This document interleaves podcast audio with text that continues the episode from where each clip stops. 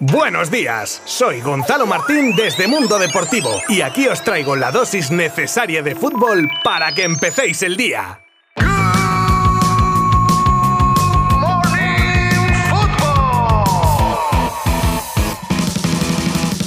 Muy buenas a todos, ya estamos un día más de vuelta con Good Morning Football para contaros las noticias, novedades, etcétera, más destacadas futbolísticamente hablando del día. Y no son pocas, ya os aviso. Lo primero es la vuelta de Luis Padrique a Twitch, de la mano de Ibai Llanos. A eso le sumamos la presentación oficial de Luis de la Fuente como nuevo seleccionador, del que os he preparado unos audios con cosas destacadas para escuchar. Hablaremos de las decisiones inaplazables que Xavi debe tomar y actualizamos el caso Busquets, el bombazo en el Liverpool que se dispondría a fichar a una de las sensaciones de este mundial, aún en competición, así os doy una pequeña pista, la reacción de la Federación Brasileña de Fútbol ante las especulaciones de un nuevo entrenador para la Canariña, o la búsqueda de un sustituto para un imprudente Neuer por parte del Bayern. Esto, entre otras cosas más, solo aquí en Good Morning Football. Os habla Gonzalo Martín desde Mundo Deportivo y comenzamos ya.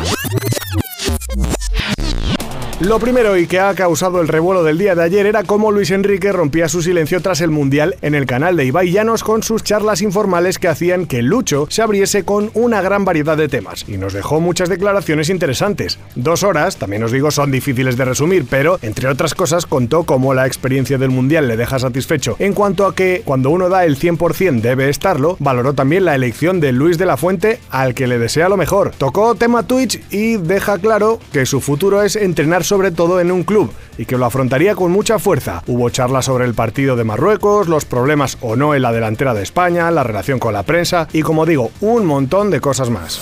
Y es que ayer La Roja estuvo muy presente en todos los sentidos ya que por la mañana era presentado Luis de la Fuente de las Rozas y el nuevo seleccionador contestaba las preguntas de la prensa. Haremos un breve resumen, apoyados por audios para que lo escuchéis de viva voz del protagonista. Todo comenzaba con la pregunta de que algunos le consideraban falto de experiencia a alto nivel. Y ojo con la respuesta. Yo fui 15 años futbolista profesional, 13 años en primera división, fui internacional en todas las categorías, menos en la absoluta. He sido entrenador, jugador y delegado de primera división. Llevo 10 años en la federación y si de verdad, con toda la humildad y modestia, si hay alguien en España que conoce el presente y el futuro, el futuro del fútbol español, es este hombre que está sentado delante de vosotros. Con ese bagaje me presento delante de todos vosotros y delante de toda España para que sepa quién, quién toma las riendas de la selección. También era preguntado sobre si Luis Enrique había hablado con él y confiesa que se han mensajeado. Luis Enrique hemos intercambiado mensajes. Al terminar el Mundial le mandé unos mensajes y él me ha mandado también mensajes una vez que, que ha conocido que mi nombramiento, felicitándome. Tenemos, insisto, una muy buena relación y, y aquí públicamente la quiero reconocer. Después, buscando, creo yo, un poquito de salseo, le preguntaban por esos jugadores que no han ido con Lucho al Mundial y sus opciones con su llegada. El nuevo Mister no cierra la puerta a nadie.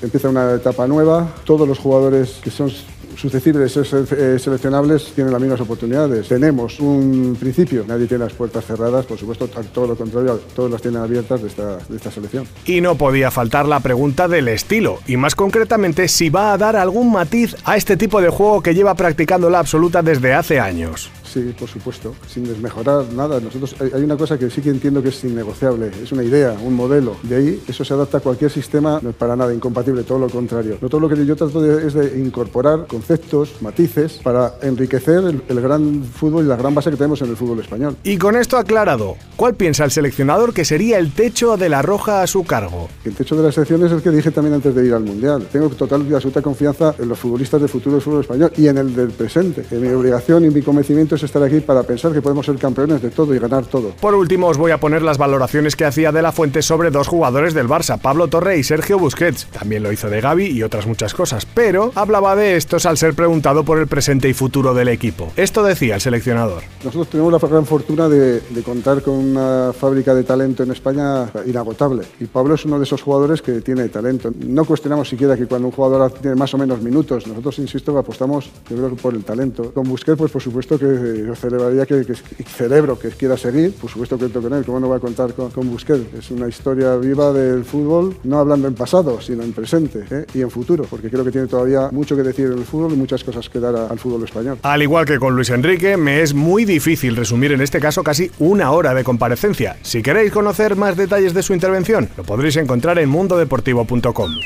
¿quién le iba a decir a Xavi que la vuelta del Mundial le traería casi un dolor de cabeza con la cantidad de decisiones a las que se enfrenta? Muchos son los temas que el entrenador del Barça debe solucionar de cara a lo que resta de temporada. Y encima con la apertura del mercado en enero. ¿Quién será el sustituto de Lewandowski durante su sanción? La posible vuelta de Araujo al 11, en clave Zaga, si definitivamente Koundé ocupará de forma fija el lateral derecho del equipo y si llegará al derby, al igual que Dembélé, o si ambos tendrían descanso. El bendito problema del lateral izquierdo con tres jugadores en buen momento de forma para el puesto. Y en tema mercado, la salida o no de Memphis o la llegada, si es viable, de algún fichaje, pues low cost. Como veis, tiene tarea el bueno de Xavi.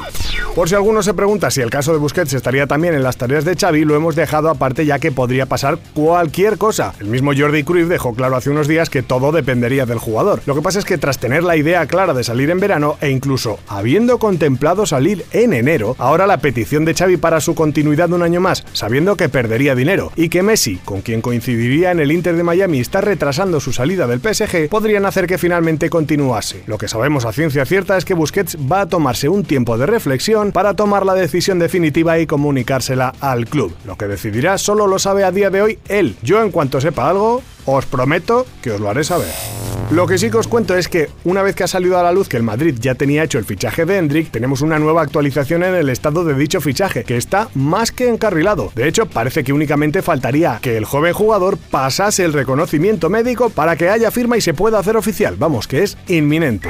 Otro fichaje bomba que se avecina, nos lo cuentan desde el medio La Capital, y la información colocaría a una de las sensaciones de este Mundial de Qatar, el centrocampista argentino Enzo Fernández, en la órbita del Liverpool. Bueno, tan en la órbita que el equipo inglés ya habría pactado el traspaso con el Benfica para hacerse con el jugador ya el próximo mes de junio. Un traspaso que sería otra millonada en dos años tras los 75 millones que pagaron por Darwin Núñez. La cláusula de Enzo es de 120 y desde River Plate ya están frotándose las manos, pues el equipo argentino tiene guardado un 25% de un futuro traspaso, así que hagan números. Bueno, venga, voy a ser bueno. Si se abonase la cláusula, River percibiría 25 millonazos. Desde Brasil, tras su eliminación, no han dejado de aparecer rumores sobre posibles sustitutos de Tite en el banquillo nacional. Alguno de esos nombres, como el de Guardiola, está casi descartado por el propio entrenador. Y en las últimas horas, entre otros, ha aparecido el nombre de Ancelotti. La Federación Brasileña, viendo estas noticias o rumores, ha salido a desmentirlo e incluso ha declarado que ni nombran ni autorizan a nadie de la entidad a buscar un nuevo seleccionador y que por supuesto no cederán a presiones.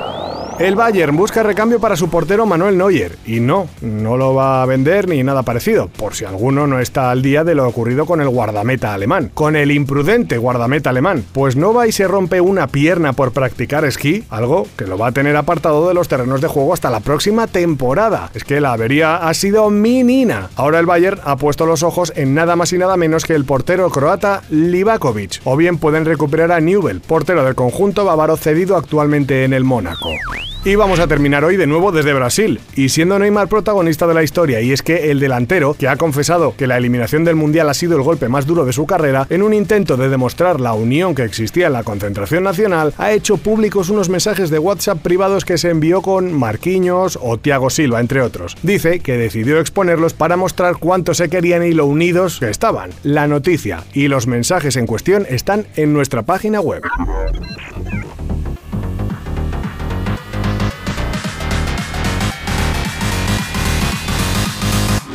Esto ha sido todo por hoy. Llegamos al final del episodio y muy atentos porque tenemos a las 8 de la tarde la primera semifinal que enfrenta a Argentina y Croacia. Y ya creo que nadie se atreve a vaticinar nada después de todas las sorpresas que hemos vivido estas semanas. Bueno, sí, que seguro será un partidazo. Mañana lo contamos y os espero para escucharlo. Muchas gracias y os mando el ya clásico abrazo virtual. Adiós. Mundo Deportivo te ha ofrecido Good Morning Football, la dosis necesaria de fútbol para comenzar el día.